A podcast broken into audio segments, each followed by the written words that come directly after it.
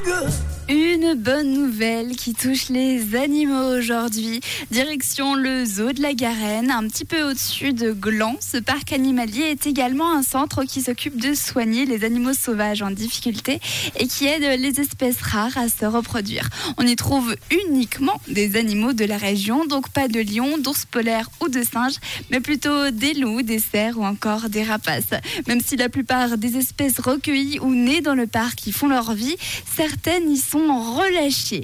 Et c'est notamment le cas de notre bonne nouvelle du jour, une buse variable arrivée au zoo en juin dernier. Elle est arrivée au centre de soins car elle est tombée de son nid à la suite de l'abattage d'un arbre. En tombant, elle s'est cassée l'aile et a donc été recueillie par le zoo de la Garenne. Et ça y est, après de longs mois de rééducation et de soins, elle a enfin été libérée jeudi dernier. Bonne nouvelle. Et si vous êtes curieux, allez voir sur le site du dans l'onglet Actu. On voit une photo de cette petite buse variable, juste trop trop mimi.